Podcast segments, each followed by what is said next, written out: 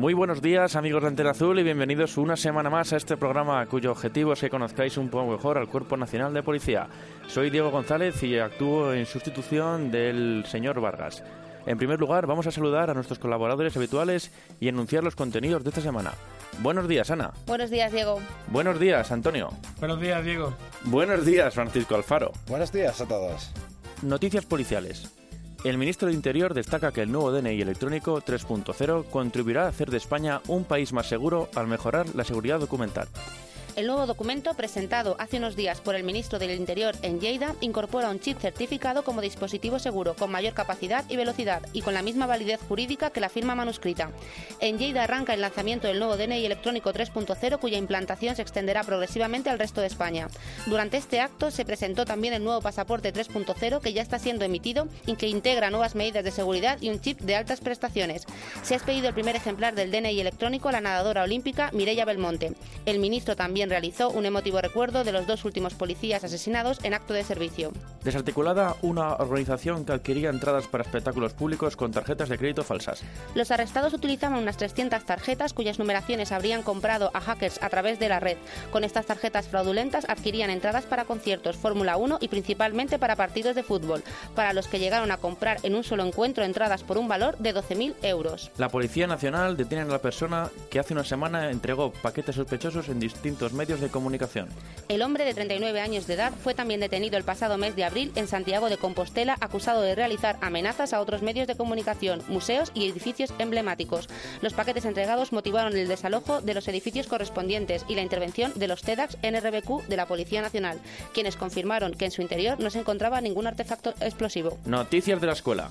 El pasado día 19 de diciembre tuvo lugar el concurso de disfraces que como cada año se celebra entre todas las secciones de alumnos que cursan sus estudios en la Escuela Nacional de Policía. El primer premio se lo llevó la sección de primero de escala ejecutiva, cuyo motivo de disfraz fue el Metro de Madrid, disfrazándose sus integrantes de diferentes paradas de metro o incluso de vagón. Tras este concurso tuvo lugar el Cross Navideño, una carrera alrededor de la academia en la que se permite concursar disfrazado y que se lleva realizando desde hace 16 años.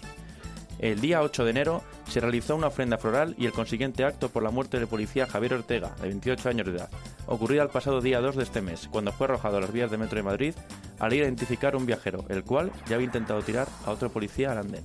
Y ahora consejos policiales. Mucho ojo con los mensajes y anuncios que ofrecen ganar dinero y trabajo, reenviando dinero, porque con toda seguridad las personas que le ofrecen esta actividad son delincuentes que bombardean masivamente con correos electrónicos, incluso con mensajes de móvil a particulares, con estas falsas ofertas de empleo. Lo único que buscan son incautos que les sirvan de mula, para blanquear dinero proveniente de delitos como el tráfico de personas, armas y drogas o la explotación sexual. Ofrecen a las personas suculentos sueldos inexistentes por ingresar dinero en sus bancos para acto seguido volver a transferirlo a otras entidades. Para que no dude, utilizarán excusas y razones, todas falsas pero muy estudiadas, orientadas a convencer a personas que están buscando trabajo. Su objetivo no es otro que tratar de blanquear montantes importantes de dinero a través de terceras personas ignorantes de la procedencia del capital que están moviendo y que están haciendo pasar por su cuenta o depósitos u otras abiertas al efecto, en las que el incauto figurará como beneficiario. De esta manera intentan blanquear dinero proveniente de delito y ocultar su rastro para que, si son descubiertos, las responsabilidades penales recaigan en la persona engañada. Y en la sección de curiosidades, El DNI cumple en marzo 70 años. El primero fue el de Franco y el décimo el del rey Juan Carlos I. Existe la falsa creencia de que alguien puede recibir un número de DNI que perteneció a un fallecido. Sin embargo, cada persona tiene un solo número personal e intransferible. hoy en el apartado de entrevistas, Francisco Alfaro va a entrevistar al inspector alumno Miguel Ángel Lechuga, miembro de la sección primero de la escala ejecutiva, que en los últimos cuatro años ha prestado servicio en la Brigada de Policía Judicial en el grupo de delitos tecnológicos. Buenos días, Miguel. ¿Se requieren conocimientos especiales para pertenecer a ese grupo? Buenos días, Fran. Bueno, pues en primer lugar, en principio podríamos decir que no, que realmente no, no hace falta ningún tipo de estudio para pertenecer al grupo de delitos tecnológicos, lo que se necesita es mucha ilusión y muchas ganas de trabajar. Sí que es verdad que ayudan.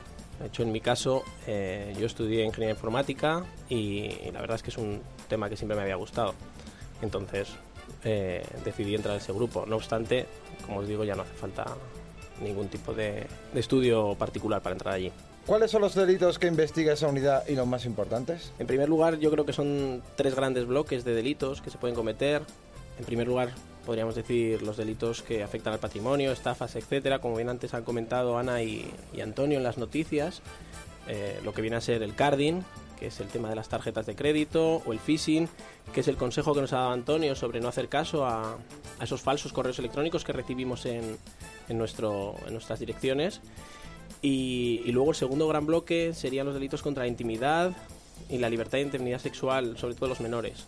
¿no? que son delitos que tienen una gran incidencia social y, y que, bueno, pues que son los que más nos preocupan. ¿Cuál es el delito que más incidencia en la actualidad tiene en su ámbito? Yo creo que a nadie se nos escapa que, que estamos en crisis y entonces eso pues ha tenido una gran repercusión en los delitos patrimoniales que se están cometiendo actualmente a través de Internet. Principalmente yo creo que el que más incidencia tiene actual puede ser el phishing, esas estafas que comentaba, esas falsas promesas de trabajo que recibimos en nuestro correo electrónico, que antes muy bien explicado Antonio, yo creo que es el, el que más incidencia tiene en la actualidad, sin duda. ¿Qué consejos darías a los oyentes? Bueno, pues en primer lugar yo creo que hay un consejo sobre todos los demás que es el sentido común. El, el no caer en esa en ser incautos y, y, aceptar unas falsas promesas de dinero que son del todo imposibles, ¿no? Entonces, en ese aspecto, el primer consejo es el sentido común. Luego también, y ya refiriéndonos un poquito a la educación, los padres con los hijos, es muy importante tener una buena formación o dar una buena formación, mejor dicho, a los hijos, educarles en el uso de las nuevas tecnologías. Las nuevas tecnologías son una gran ayuda, pero eh, efectivamente también son un peligro. Entonces yo creo que una buena educación de los padres a los hijos para controlar eh, su presencia en las redes sociales y el uso de, como decía, de ordenadores, tablets, móviles, etcétera, etcétera, yo creo que es fundamental hoy por hoy. Y por último, ¿alguna anécdota que contarnos o que podrías contar?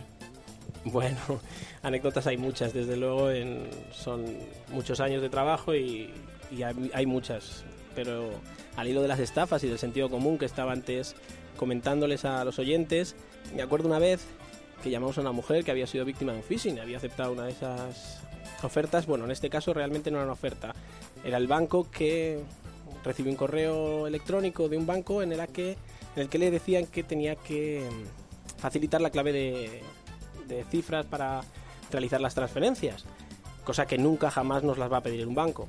Entonces la mujer las aceptó, etcétera, etcétera, y tuvo un perjuicio patrimonial, estafaron, etcétera.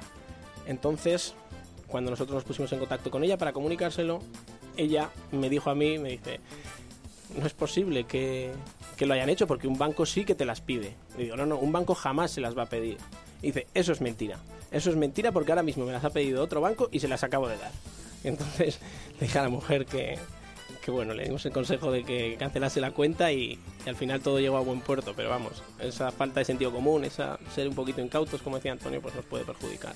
Pues muchísimas gracias, señor Lechuga, por estar compartiendo sus experiencias eh, personales con nosotros. Pues esto ha sido todo por hoy. Nos despedimos recordando una frase de Edmund Burke que dice así: Para que el mal triunfe basta con que los hombres de bien no hagan nada. Muchas gracias y hasta la semana que viene.